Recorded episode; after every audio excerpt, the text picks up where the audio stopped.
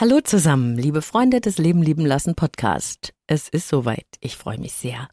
Heute gibt's Teil 3 der Psychografie der Naturellwissenschaft, eine Art angewandten Menschenkenntnis, die uns hilft, uns selbst und andere besser zu verstehen.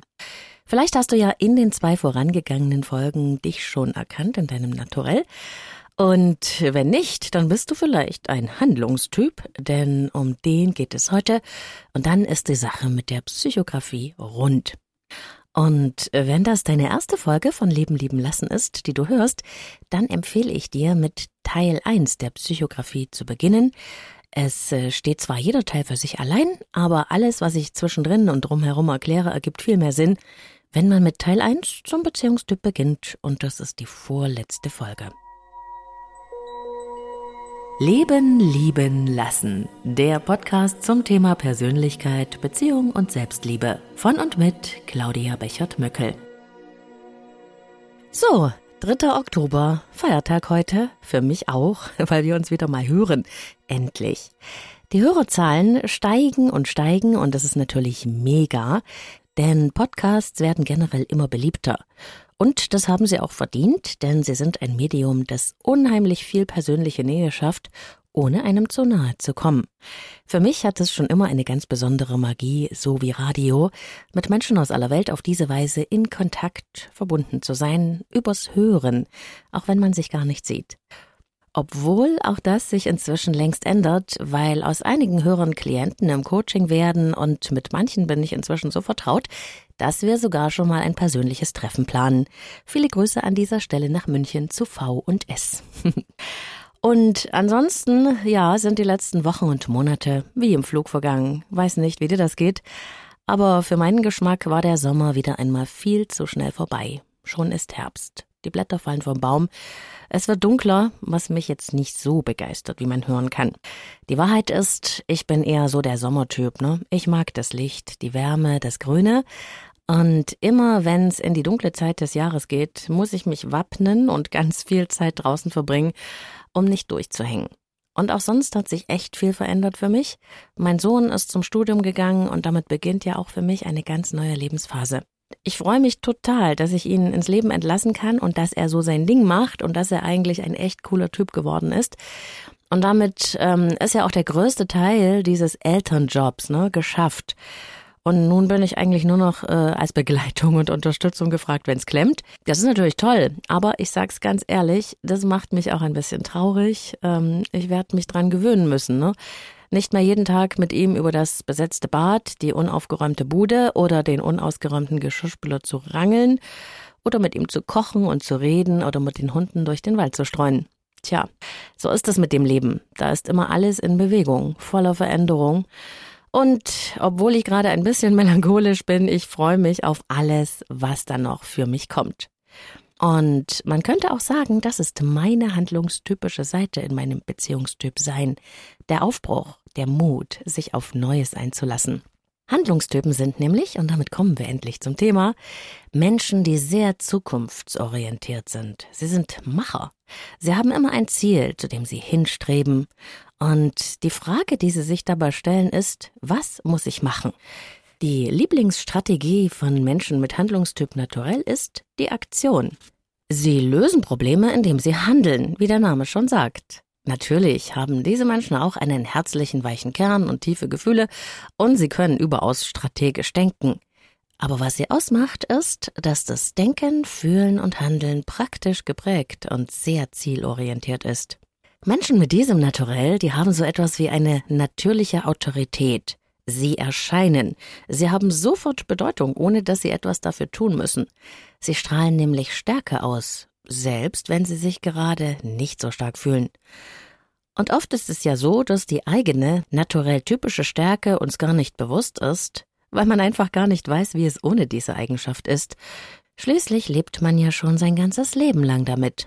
Kraft, Elan und Wille, das zeichnet das handlungstypische Naturell aus. Diese Menschen übernehmen gerne Verantwortung und sie sind gut darin. Handlungstypen fackeln nicht lange, sie packen an, sie sind verantwortungs- und pflichtbewusst. Sie labern nicht lang um den heißen Brei, sie machen einfach. Sich vor Aufgaben zu drücken, das ist wirklich gar nicht ihr Ding. Vielmehr übernehmen sie häufig zu viel und sofort die Verantwortung. Darunter leiden sie dann mitunter auch. Denn wem gibt man Verantwortung? Genau, jemandem, der sie auch tragen kann. Handlungstyp Menschen hassen Ungerechtigkeit und sie setzen sich gerne für Schwächere ein. Sie sind beschützend und wollen fair sein. Hat man einen solchen Menschen zum Freund, ist er da, wenn man ihn braucht. Allerdings, das ist die Schattenseite, bringt ein Handlungstyp auch gleich eine Lösung mit. Denn Handlungstypen wissen ja meist sehr gut, was andere tun müssten oder sollten. Wenn ich mich zum Beispiel mit irgendeinem Problem herumtrage und mit meinem Mann, einem Handlungstyp, darüber reden will, dann möchte ich eigentlich, dass er mir nur zuhört.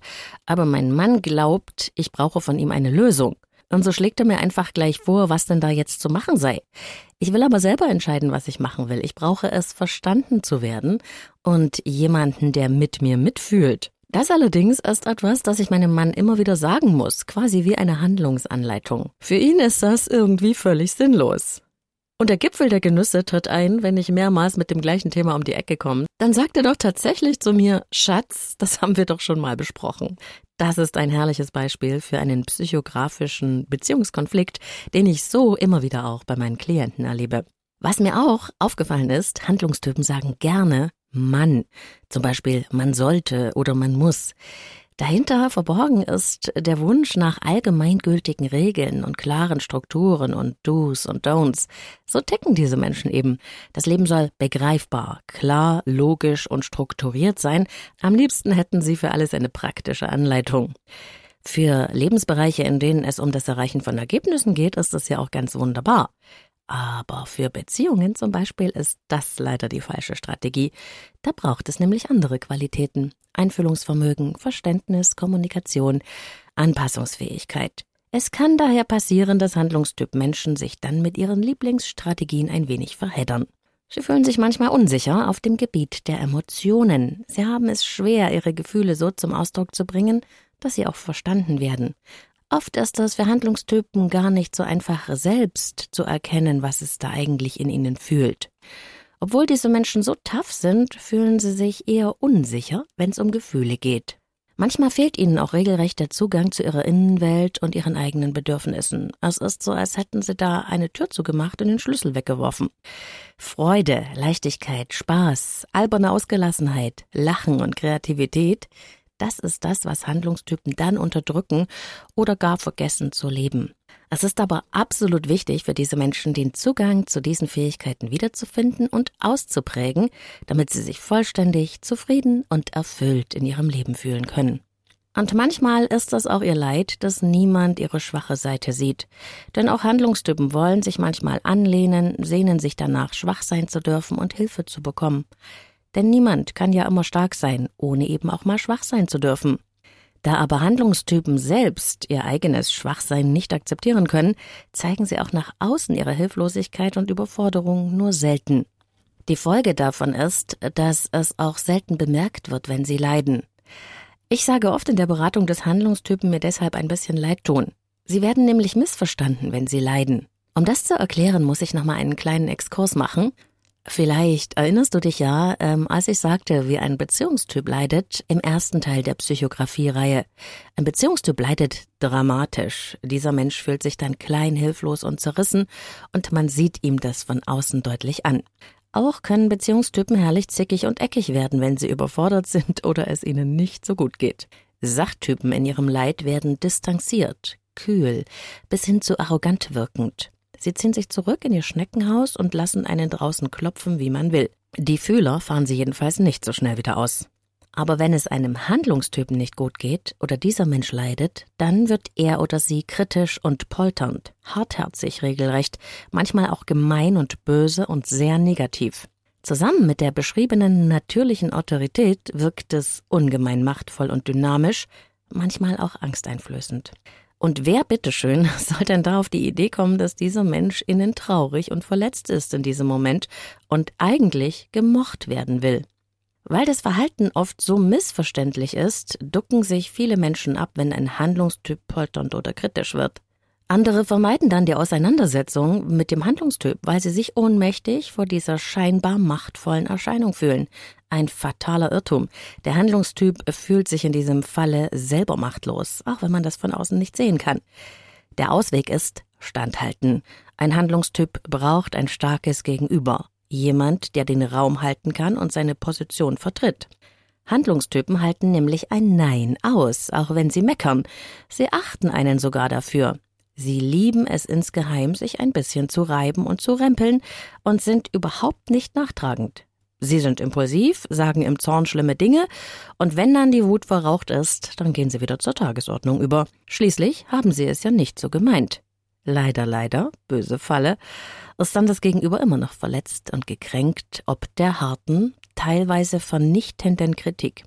Das muss ein Handlungstyp verstehen lernen, und dazu braucht es Feingefühl, die Fähigkeit, andere Meinungen zu akzeptieren und einfühlsame Kommunikation. Wenn Handlungstyp Naturelle sich das erschließen, gelingt ihnen das Leben und ihre Beziehungen. Ich selber finde ja an allen Naturellen liebenswertes, aber was ich an Handlungstypen besonders schätze, das ist ihre Spontanität. Man kann mit diesen Menschen jedes Ziel erreichen und ein super Team bilden. Man muss sie eben nur nehmen, wie sie sind und nicht, wie man selbst gerne hätte, dass sie wären. Dazu gehört auch, dass Handlungstypen Wettbewerb mögen und sich gerne messen. Sie definieren sich ja stark über das, was sie machen und leisten und stehen daher in der Regel auch auf Status und Dinge, die wertig sind. Ganz handlungstypisch ist auch folgende Begebenheit, die ich auch oft meinen Klienten erzähle. Eine handlungstypische Kollegin und Freundin sagte einmal zu mir, Claudia, du bist ein echt guter Sparringspartner. Ich muss heute noch schmunzeln, weil mir als Beziehungstyp nie einfallen würde, eine Freundin als Sparringspartner zu sehen. Aber aus Sicht von W, der Handlungstyp Freundin, war das Ausdruck allerhöchster Wertschätzung. Sie meinte damit nämlich, dass ich eine Herausforderung sei, man sich mit mir messen könne und ich in der Lage sei, eine eigene Position einzunehmen und die auch zu halten. Allerhöchstes Handlungstyp Lob. Man muss es nur aus der Innenansicht dieses Menschen heraus verstehen. Handlungstypen sind echte Wir Menschen. Sie meinen es gut im Sinne einer Gruppe, eines Teams, einer Gemeinschaft. Familie oder Beziehung zum Beispiel ist für Handlungstyp Naturelle ein ganz besonders wichtiger Wert. Sie brauchen ein emotionales Zuhause. Und weil ihnen das so wichtig ist, meinen sie oft im Sinne aller zu handeln und überfahren damit andere manchmal denn Handlungstypen glauben zu wissen, was für alle Beteiligten in einer bestimmten Situation gut ist, und sie übernehmen automatisch die Führung und Planung. Und dann sind sie wahnsinnig enttäuscht, wenn ihr guter Willen und ihre Absicht nicht verstanden oder gewürdigt werden. Der Ausweg aus diesem Dilemma ist für den Handlungstyp, andere zu fragen, was sie tatsächlich wollen. Und nicht davon auszugehen, dass das, was man selbst für richtig hält, auch für alle anderen stimmig sein muss. Ihre Liebe zeigen Handlungstypen, wer hätte es gedacht, durch praktisches Tun, durch Unterstützung, sich kümmern und sorgen. Männer dieses Naturells sehen sich gerne als der Versorger, der das Tier jagt oder die Beute heimträgt. Es ist manchmal äh, sehr bedauerlich zu sehen, wie sehr sich so ein Mensch bemüht, alles zu machen, damit die Familie oder die Partnerin sich versorgt fühlen. Dabei ist dann dieser Mann nie zu Hause, sondern immer nur auf Arbeit, denn einer muss ja schließlich das Geld heimbringen. Die Frau allerdings fühlt sich wenig geliebt, schließlich ist ihr Mann ja nie da. Auch das ist ein naturell typisches Missverständnis, das in Beziehungen zu Katastrophen führen kann, wenn man nicht in die Natur des anderen eintaucht, um sie zu verstehen. Beruflich haben Handlungstypen oft eine Führungsposition inne, Einfach, weil sie das gut können, dieses Führen und Ansagen machen und Prioritäten setzen. Oder sie gehen einer Arbeit nach, die konkrete Ergebnisse hervorbringt, etwas Greifbares. Denn nur sowas macht für Handlungstypen Sinn. Außerdem können sie viel einstecken. Sie sind nicht besonders weinerlich oder zimperlich und beklagen sich auch nicht so schnell. Hart im Nehmen könnte man sagen. Oder Indianer kennen keinen Schmerz. Auch ihre Großzügigkeit ist bemerkenswert, denn sie teilen gerne mit anderen. Hat man einmal das Herz eines Handlungstypen erobert, dann hat man ein sicheres Standing, denn ihr Wertesystem ist Sympathie geleitet. Um aber mit ihnen auf Augenhöhe zu sein, muss man selbst in seine Größe kommen oder in den handlungstypischen Anteil des eigenen Ichs. Menschen mit Handlungstyp naturell agieren nach dem Prinzip entweder oder. Was ihnen gut tut, ist, wenn sie auch ein sowohl als auch anerkennen. Sie sagen gerne Nein, können gut Grenzen setzen, sich durchsetzen, manchmal allerdings kann das auch etwas zu hart sein. Erstaunlicherweise lieben sie Filme, das ist mir auch aufgefallen, die ans Gemüt gehen. Sinnsprüche, Geselligkeit und haben gerne Freunde um sich. Das alles öffnet nämlich ihr Herz und das ist ja, wie schon gesagt, sehr wertvoll für Menschen dieses Naturells.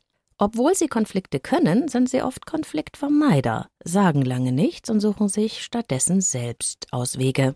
Handlungstypen, so eine Erfahrung aus der Paarberatung, gehen zum Beispiel fremd, obwohl ihnen in der Beziehung etwas Wichtiges fehlt.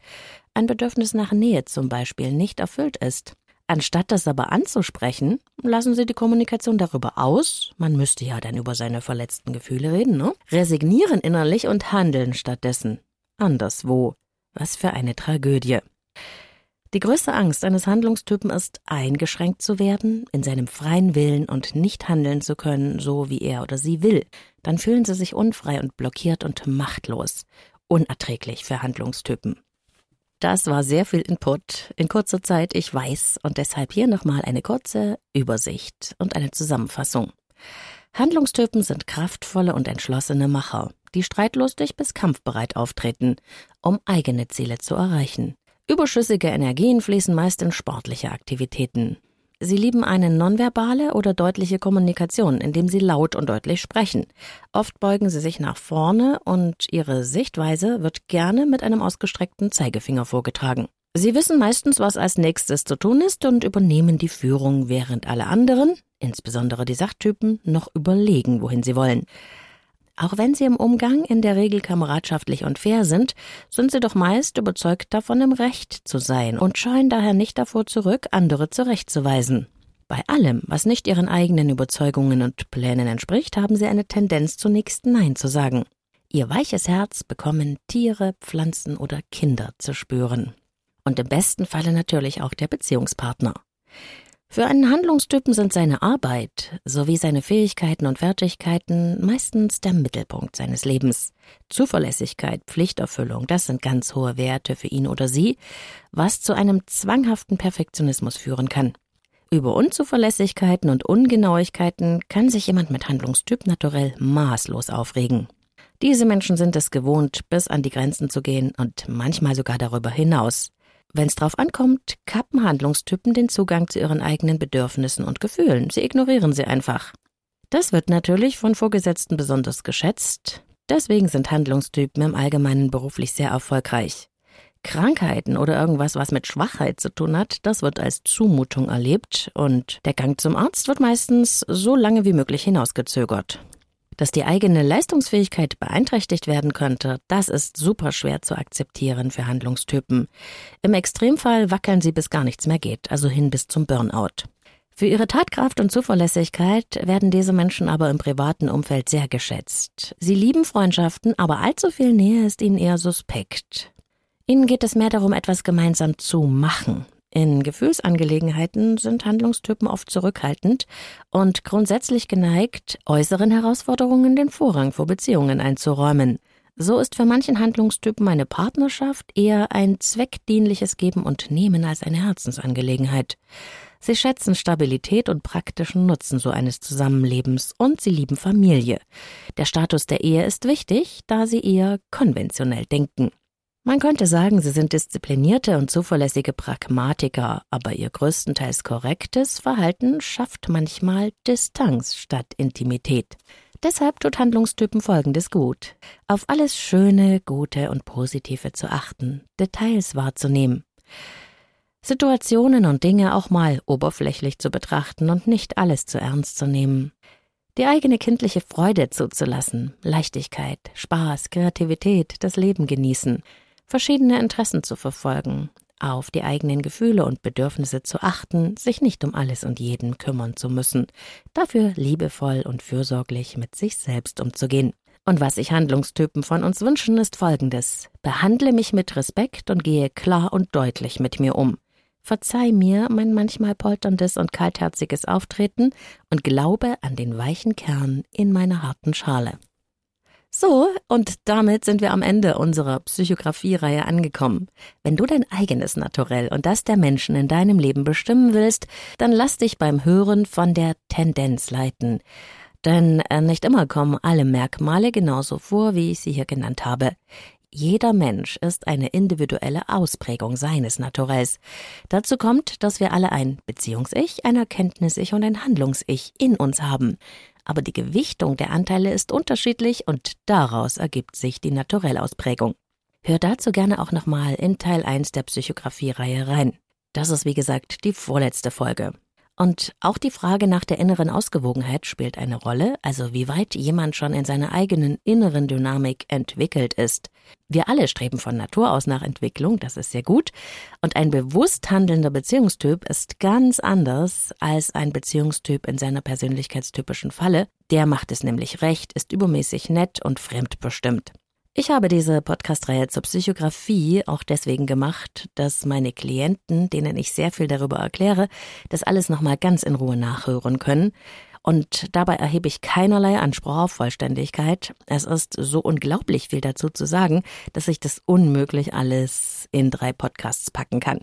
Aber zu verstehen, wie wir selbst ticken und auch zu verstehen, was andere antreibt, ist ein unersetzliches Instrument in meiner Arbeit und in meinem Leben. Oft werde ich auch nach Büchern zum Thema gefragt. Ich kann dir die Bücher von Dietmar Friedmann empfehlen. Das ist äh, der Vater der Psychografie und auch von seinem Schüler Werner Winkler. Zum Beispiel ein äh, Buch, das sehr toll die Psychografie in Beziehungen erklärt, heißt Der Gorilla an meinem Bett. Die Menschen aus sich selbst heraus zu verstehen, anstatt von der Außenansicht her, also von meiner eigenen Wahrnehmung auszugehen, das hat mein Leben komplett verändert. Und ich liebe den Moment, wenn ich mit Klienten zum Beispiel in der Paarberatung eben über diese Naturelle spreche, und dann leuchtet es oft regelrecht im Gesicht der Beteiligten auf, weil sie sich erkannt und verstanden fühlen und dann entfährt ihnen manchmal so ein Ach so, weil sie zum ersten Mal verstehen, warum der Partner sich auf eine so seltsame, für sie unerklärliche Weise verhält und was das eigentlich bedeutet. Denn wir alle interpretieren ja andauernd und ständig, was es denn heißt, was der andere uns jetzt sagen will mit seinem Verhalten. Aber das ist eben in den wenigsten Fällen auch das, was gemeint ist. Das macht Kommunikation unfassbar schwer. Umso wichtiger ist es, jede Menge darüber zu verstehen. Und manchmal passiert es sogar, dass anfangs schwer zerstrittene Paare lachend aus meinem Beratungsraum rausgehen, weil sie sich zum ersten Mal tief erkannt haben in ihrem So-Sein. Ein wundervoller Moment. Ich liebe es und ich wünsche dir von Herzen, dass auch du viel davon mit in dein Leben nehmen kannst, um dich selbst und andere besser zu verstehen. Die nächste Ausgabe von Leben lieben lassen, die habe ich mir dann für den November vorgenommen und äh, diesmal wird es um das Thema Vergebung gehen, etwas ganz Wichtiges. Äh, da ist viel dazu zu sagen und ich werde dir auch eine Meditation dazu vorstellen, die dir hilft, dir selbst und anderen vergeben zu können. Den Leben lieben lassen äh, Podcast findest du auf iTunes, auf Spotify und überall dort, wo es Podcast gibt. Aber du findest mich auch auf YouTube und zwar mit ganz kurzen Takes, die aus Radiosendungen stammen und äh, sehr wertvolle Tools enthalten, alles so circa drei Minuten lang. Neu bin ich jetzt auch auf Insight Timer, der großen weltweiten Meditations-App mit geführten Meditationen. Aber meine geführten Meditationen findest du auch ganz einfach unter Audio-Coaching auf www.leben-leben-lassen.de. Und falls dir die Tools aus dem Podcast nicht ausreichen und du dir lieber ein persönliches Coaching wünschst, dann treffen wir uns am besten zu einem Kennenlerngespräch persönlich auf Skype oder telefonisch, je nachdem, wo du wohnst. Und dann schauen wir, ob wir uns von beiden Seiten eine Zusammenarbeit vorstellen können und wie diese aussehen könnte. Alles dazu findest du unter Kontakt auf lebenliebenlassen.de. Ich freue mich auf dich, auf Weiterhören. Deine Claudia.